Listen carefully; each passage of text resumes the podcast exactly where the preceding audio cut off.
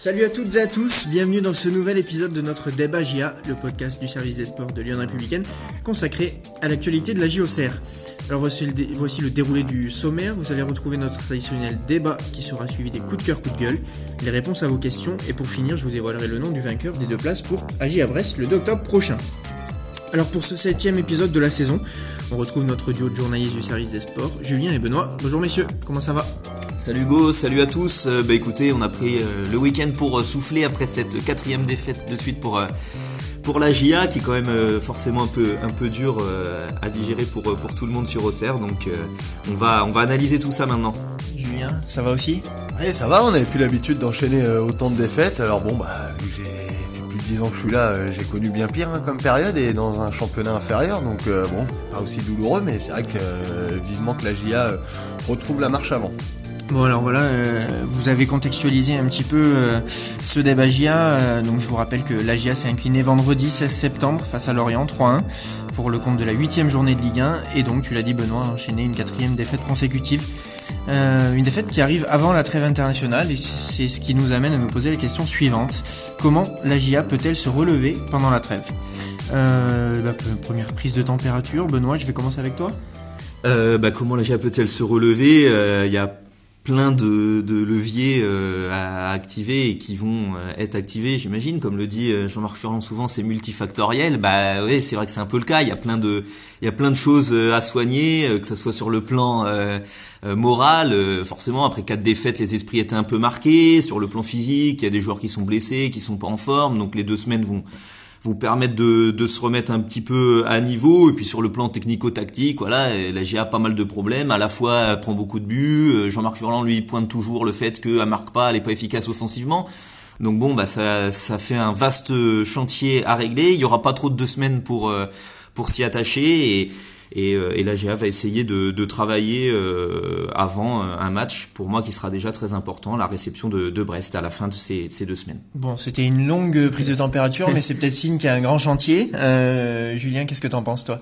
Ouais, bah, le chantier, oui, il est assez, il est de taille. Hein, sinon, la GIA, euh, on serait pas là en, ce moment, bien sûr. Hein, on va en reparler. Les derniers adversaires étaient quand même de, de qualité, mais c'est sûr que on le pointe du doigt même au moment où elle avait enchaîné ses victoires. La GIA quand même euh, est, vraiment en construction dans le jeu et on n'a pas trouvé encore un 11 qui vraiment se dégage, un jeu vraiment euh, type quoi. Défensivement c'est parfois solide mais encore un peu fébrile devant, c'est il n'y a pas vraiment d'automatisme encore. Donc c'est vrai que pour moi le chantier est de taille et c'est vrai que dans cette optique avoir deux semaines de travail ce sera pas de trop. Oui, vous, l'avez tous les deux euh, expliqué. Euh, voilà, il y, a du travail, il y a, des difficultés, et, le capitaine de, de l'AGA, Birama Touré, euh, s'est pas caché après le match de Lorient.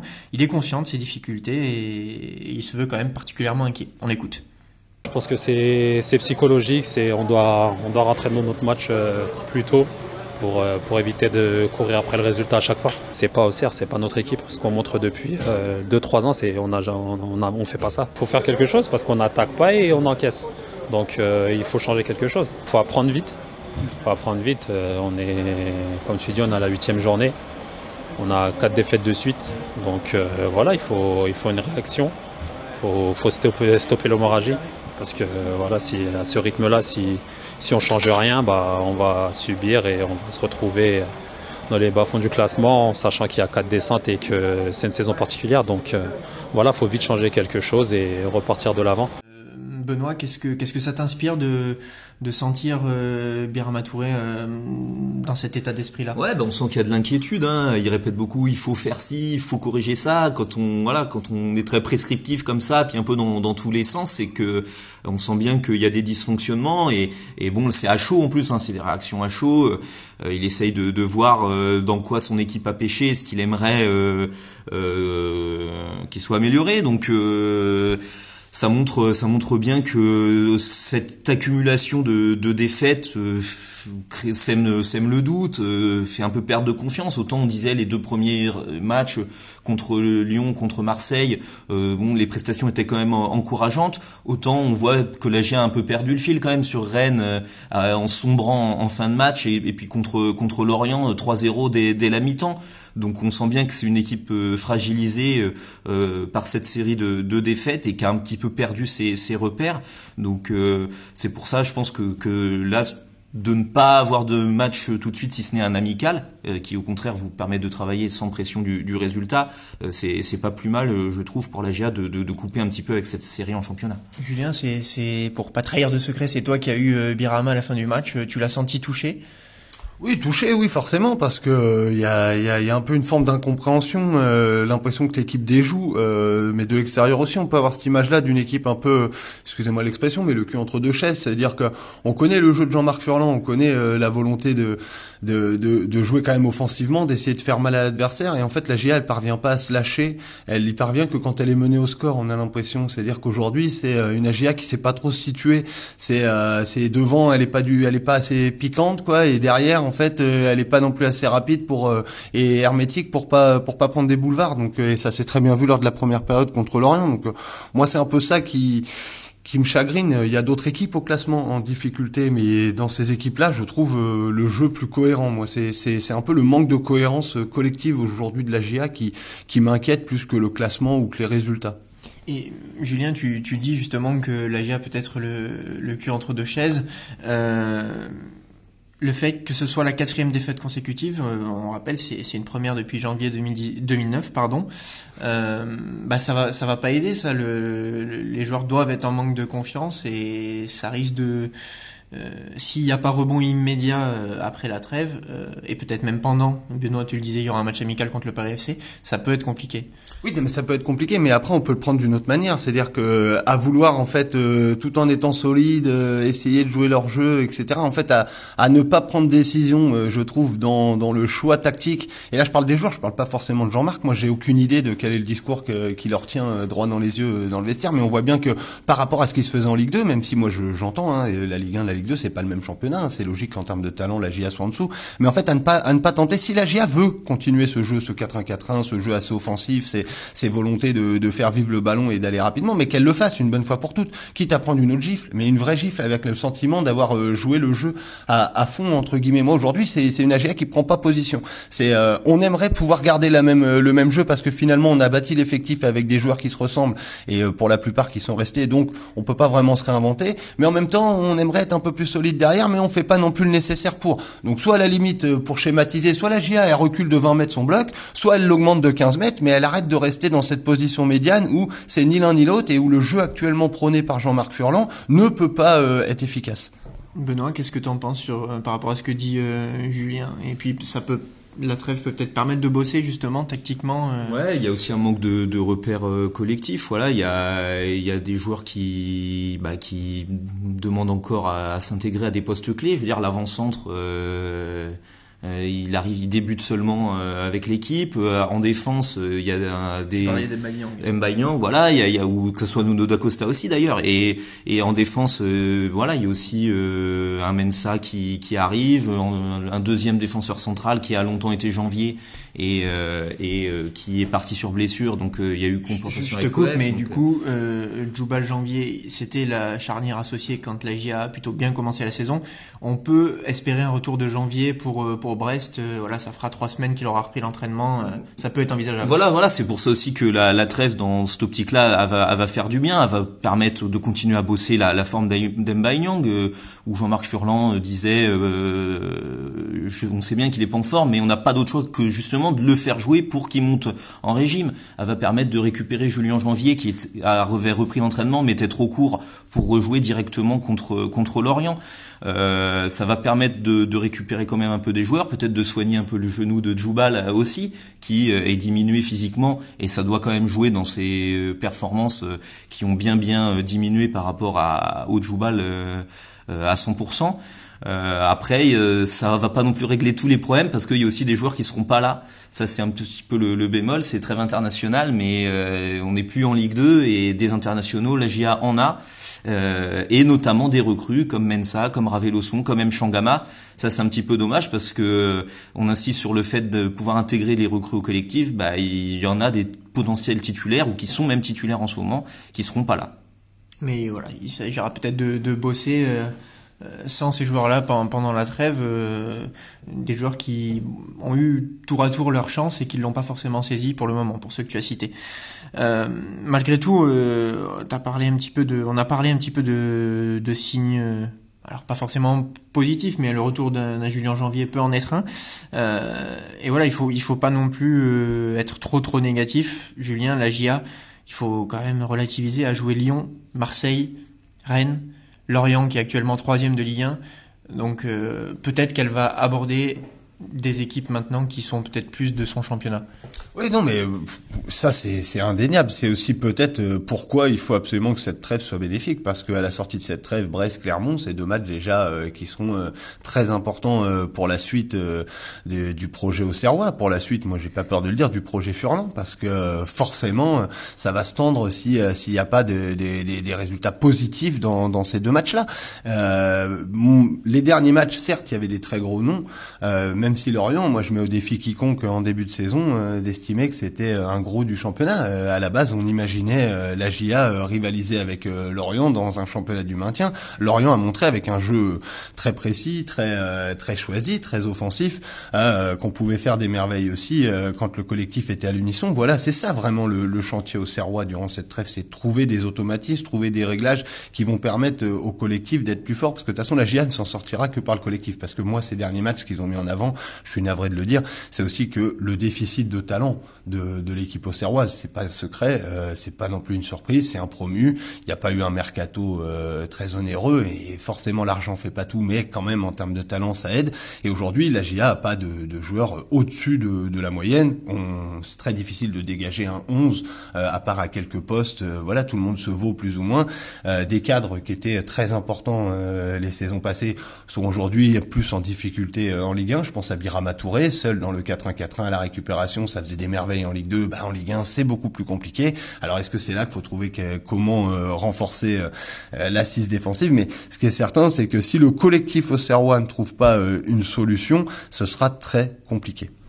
Benoît, pour rester dans dans cette logique de trouver des, des, signaux un peu un peu positifs ou en tout cas moins négatifs que ce qu'on a pu dresser depuis depuis le début de ce débat même si Ajaccio a, gagné, mais dans des conditions un petit peu particulières euh, lors de cette dernière journée, on peut voir que l'autre promu, Toulouse, marque un peu le pas également. Donc il y a peut-être une certaine forme de logique.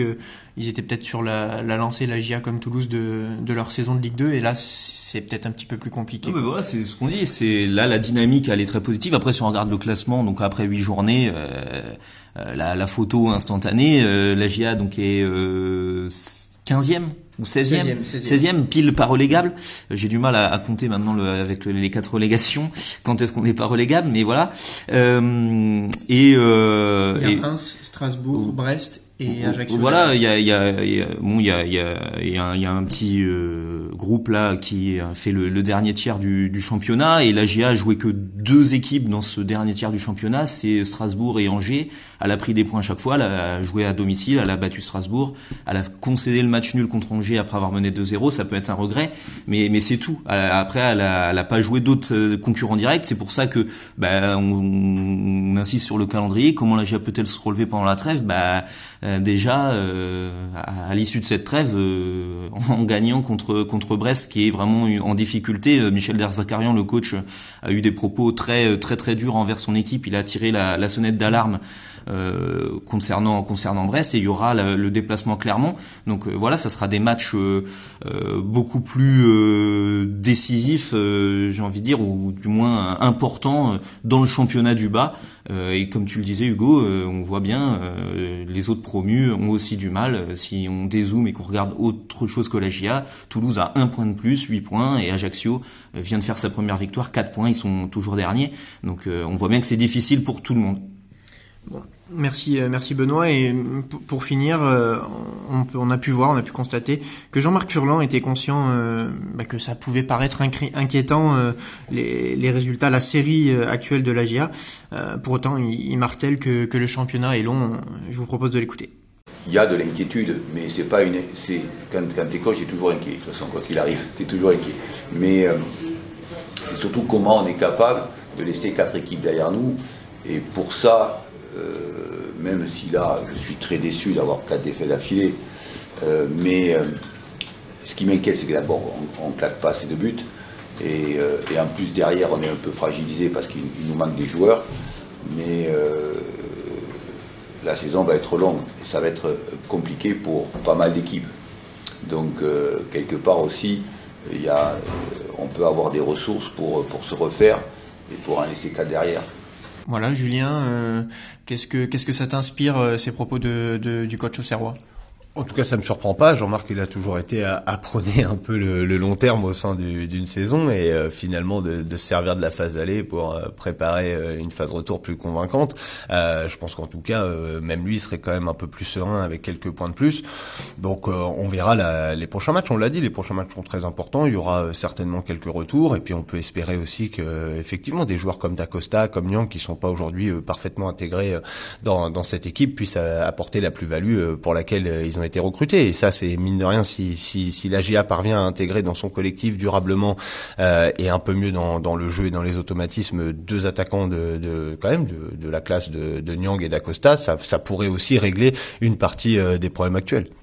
Et puis, puis physiquement, euh, on en a parlé un petit peu, mais forcément que après huit journées sans véritable interruption où l'intensité est, est, montée d'un cran par rapport à la Ligue 2 où nerveusement aussi ça doit être plus compliqué à gérer euh, voilà de recharger les batteries euh, aussi bien mentalement que physiquement ça ça peut faire du bien à tout le monde. Non mais c'est ça il y a y a eu un enchaînement de matchs assez costaud on l'a dit il y a des joueurs importants comme comme Djoubal euh, qui joue avec une douleur à un genou. Je crois que Birama Touré aussi hein. C'est pas il n'a pas toujours été au top euh, en, ce début de saison aussi euh, sur le plan physique. Et puis il faut rappeler que la saison a été plus longue pour les Océrois l'année dernière aussi, donc il faut, encore le digérer. Euh, donc voilà, il y a, y, a, y, a du, y a du boulot aussi à, ce niveau-là, donc donc effectivement cette trêve va, permettre de, de préparer aussi préparer aussi la suite. Bon, eh ben on aura essayé de, de dresser un, un, premier bilan après après huit journées, donc du, du, négatif, et on espère un petit peu plus de, de, positif dans les dans les semaines à venir. Les Auxerrois auront euh, une grosse dizaine de jours pour euh, pour récupérer un petit peu. Les fameuses 15 minutes sont écoulées. Merci à tous les deux. C'est maintenant l'heure de vos coups de cœur, coups de gueule, et je vais pas changer les habitudes. Même ça fait un petit moment que j'avais pas présenté ce. Benoît, je vais te donner la parole. Euh, bah, ça sera un coup de gueule. Euh, un coup de gueule, euh, j'ai pas compris. J'ai trouvé assez euh, triste et décevant les, les sifflets contre Mbaye à sa sortie contre contre Lorient un peu pris en grippe euh, par le public qui était déçu du, du résultat, mais ça s'est reporté sur ce joueur précisément. Il y a eu d'autres joueurs qui sont sortis, ils n'ont pas été sifflés. Lui, euh, à son remplacement, a été sifflé. Alors j'ai envie de dire, c'est un peu un délit de sale gueule. Euh, Nyang, on sait, euh, sa réputation le précède. il a fait aussi ce qu'il fallait pour avoir cette réputation. Hein. Il n'est pas tout blanc, mais aujourd'hui, ben voilà, à peine il est arrivé à la GIA, bon, il, il, a eu ce début compliqué avec un, un carton rouge mais euh, on voit qu'il s'accroche, qu'il essaye de, de faire euh, le maximum. Euh, contre Lorient, c'était bien mieux que contre Rennes où il était titulaire pour la première fois et son entrée contre Marseille qui avait été décevante. Là, c'était un peu mieux, il s'inscrivait mieux dans le jeu collectif et tout, et il prend les sifflets. Donc, bah, on imagine pour le moral du joueur, c'est pas génial. Donc, j'espère que euh, bah, ça va, ça va s'améliorer et je pense que la GA a bien besoin de, de se sentir en confiance dans son stade plutôt que dans un climat un peu hostile. Pour se sauver, il y aura besoin. En ce qui concerne Nyang, on va pas trop s'inquiéter. Je pense qu'il en a, il en a vu d'autres quand même. Euh, Julien, de ton côté, un coup de cœur, coup de gueule? Ouais, ce sera euh, ouais un coup de gueule. Euh, c'est euh, on est un peu à regarder, à faire le bilan des, des huit premières journées. Moi, je pense que si si c'est difficile ou peut pour certains plus difficile qu'on pensait euh, pour la GIA. Je crois aussi que c'est parce qu'il y a certains cadres qu'on imaginait euh, surnager un peu mieux dans, dans le championnat. Euh, évidemment, il a un peu une excuse avec son, son genou actuellement, mais Djoubal montre des limites qu'il n'avait absolument pas laissé deviner en Ligue 2. Birama Touré, j'en ai parlé vite fait tout à l'heure, qui était irrésistible et vraiment exceptionnel à la récupération seule en Ligue 2, bah c'est compliqué. On a l'impression que là, il aurait besoin quelqu'un à ses côtés. Et offensivement, euh, s'il fallait en ressortir un, bah, c'est Gauthier Hein, qui a porté la GIA euh, une grande partie de la saison euh, l'an passé et qui certes là donc a, a, mis son premier but. Peut-être ça peut lui, lui faire du bien mentalement, mais vraiment de ça, de, de, de ce qu'on imaginait dans, dans, dans ce qu'il peut apporter, en tout cas avec le ballon balle au pied, dans, dans ses choix, dans offensivement. Donc je, je crois que là, c'est j'en ai parlé de trois, je pourrais en mettre d'autres. Voilà, mais ce que je veux dire, c'est que je pense aussi que si ces joueurs-là avaient le rendement qu'on imaginait un peu plus haut, je crois aussi que tout simplement l'équipe aurait un, meilleur rendement et des résultats plus plus positifs. Donc je crois aussi que c'est ça, c'est apprendre pour un promu se mettre au niveau de Ligue 1. Ça passe avant tout par les cadres et va falloir aussi que ces, que ces joueurs-là répondent, je pense. Bon, eh ben merci Julien, merci, euh, merci Benoît. On va passer maintenant à votre moment, celui où nos deux journalistes répondent à vos questions après cette huitième journée de, de Ligue 1. Et on va commencer euh, eh ben, tout de suite dans le vif du sujet avec Patrick, euh, qui nous dit que selon lui, le, coach Jean-Marc Furlan manquerait peut-être un petit peu d'humilité. fidèle à ses principes, il, il reproduit son dogmatique 4-1-4-1 avec pratiquement l'équipe de Ligue 2 à quelques exceptions près. Est-ce qu'il faut pas, euh, il vous demande, est-ce qu'il faut pas en tirer la conclusion que qu'en Ligue 1, ce système, euh, pour utiliser ce système, il faudrait pas des joueurs d'un meilleur niveau?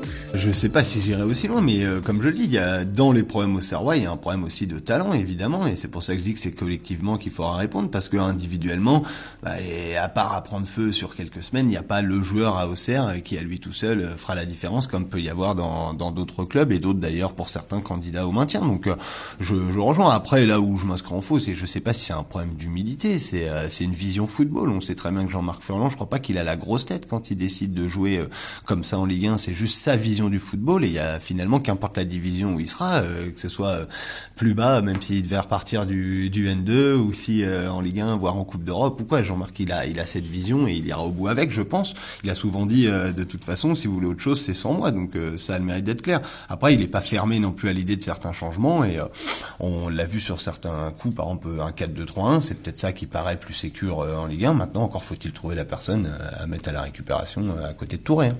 Tout à fait. Euh, Benoît, je vais, venir vers toi. Euh, c'est Yves qui, a dû euh, regarder attentivement la, performance de Lorient et, se rappeler de, leur saison dernière compliquée. il nous rappelle que Lorient était relégable une, porte, une bonne partie de la saison dernière avant de se sauver in extremis. Et avec seulement deux recrues, mais un changement de système radical et des joueurs métamorphosés, ils en sont, ils sont troisième sur, sur le podium. Donc, est-ce que finalement la GIA pourrait pas trouver des, des clés avec ce qu'elle a sous la main? Ben ouais, mais Lorient ils ont changé quand même beaucoup de choses. Euh, en termes de joueurs, pas beaucoup, mais ils ont quand même changé de coach et qui a impulsé totalement une nouvelle dynamique, euh, euh, certainement dans, dans, le discours et aussi dans, dans le dans le jeu.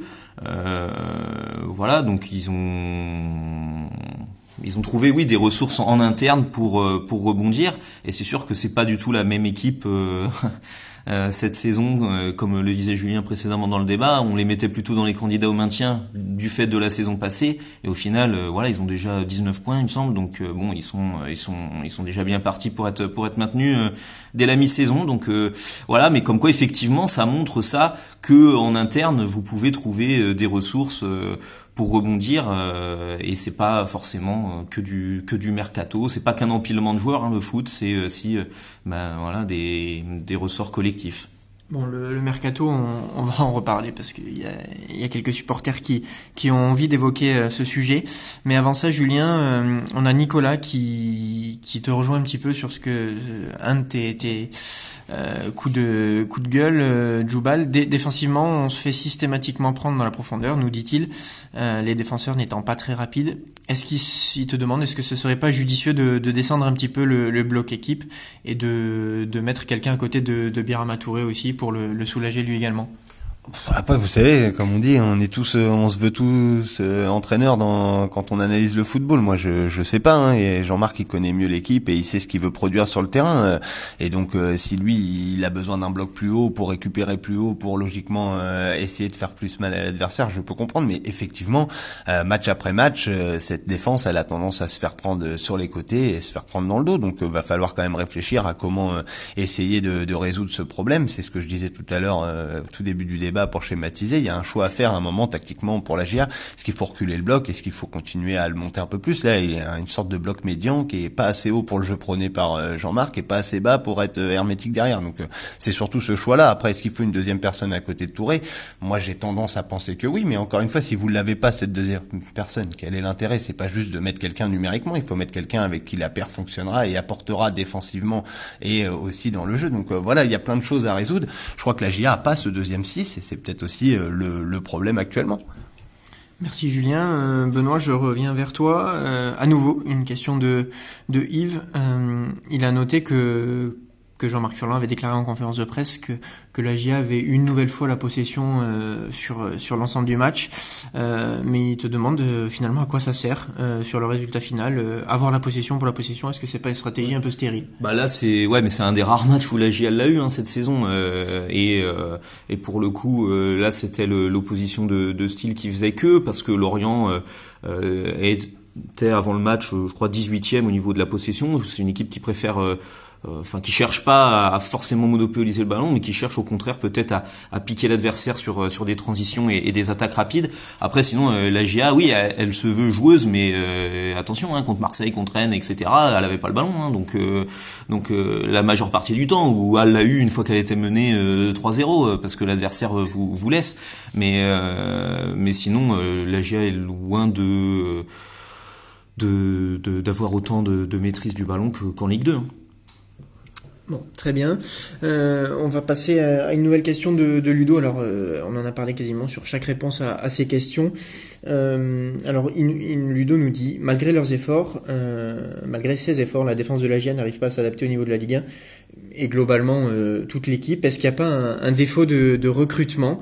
Et je permets d'ajouter une question de, de Cédric. est-ce qu'il ne faudrait pas acheter un milieu comme Joker? Et peut-être est-ce que c'est possible?